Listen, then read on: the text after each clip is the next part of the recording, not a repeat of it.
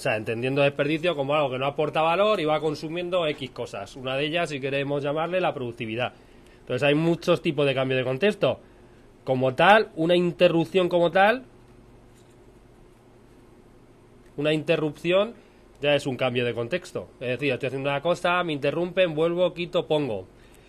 Y otro clásico es tener un montón de tareas abiertas, empezadas, empiezo esto, empiezo esto, empiezo esto, empiezo esto, empiezo por esta de aquí, cuando estoy avanzando en ella, vuelvo a empezar un poquito esta, el cambio de contexto para volver a ella, volver a esta, volver a esta, etcétera, ¿vale? O sea que esto vamos a intentar limitarlo al máximo, ¿vale? Y sobre todo, vamos a intentar que en vez de abrir, en vez de empezar a abrir tareas, nuestro objetivo máximo va a ser cerrar tareas. Vale, ese va a ser el verdadero objetivo, cerrar.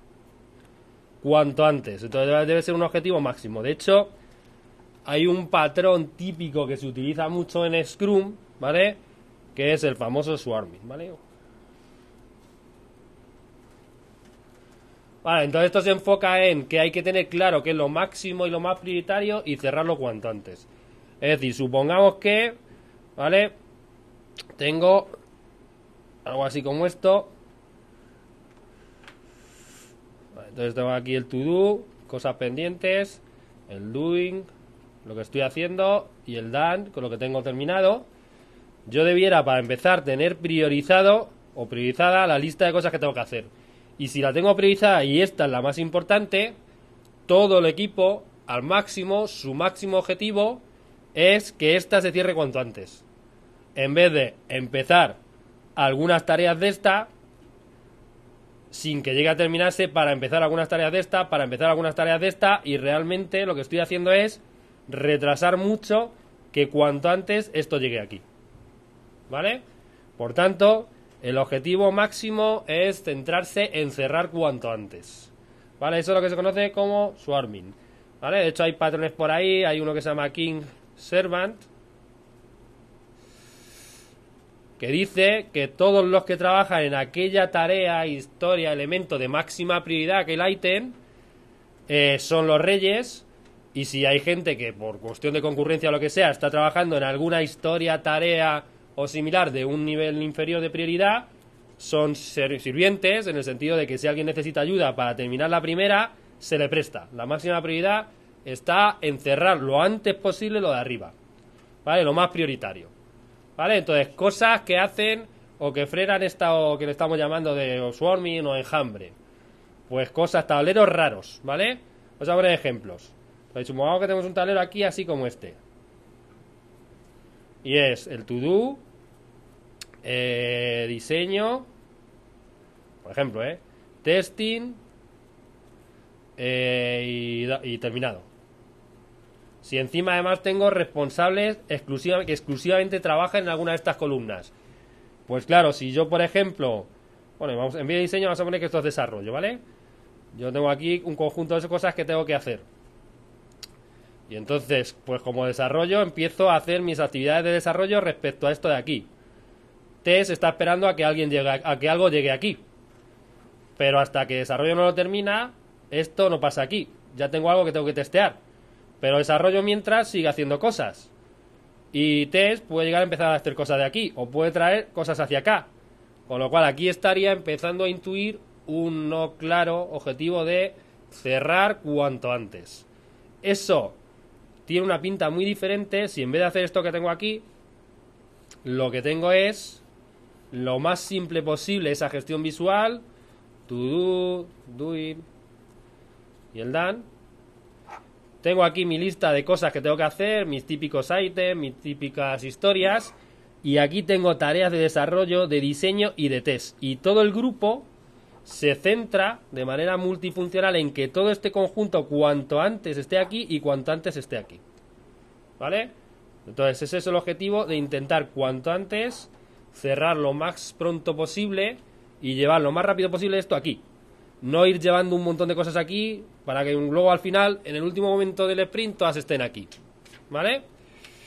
Esto ya eh, se sale un poco de lo que yo quería hablar aquí en este momento y lo veremos en algún momento.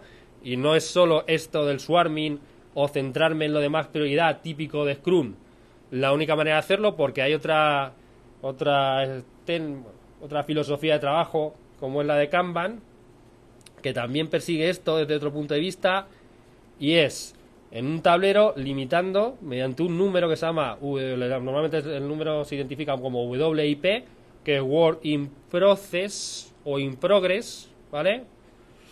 algunos lo llaman in progress, otros in process, pero normalmente la, la, eh, la palabra correcta es en el proceso, ¿no? El número en el proceso. Lo que hago es limitarlo y decir, pues por ejemplo, aquí poniendo un 3, estoy diciendo que como máximo puede haber aquí tres cosas. Entonces, o termino alguna de ellas y la paso al siguiente flujo, a la siguiente columna, o no puedo meter más.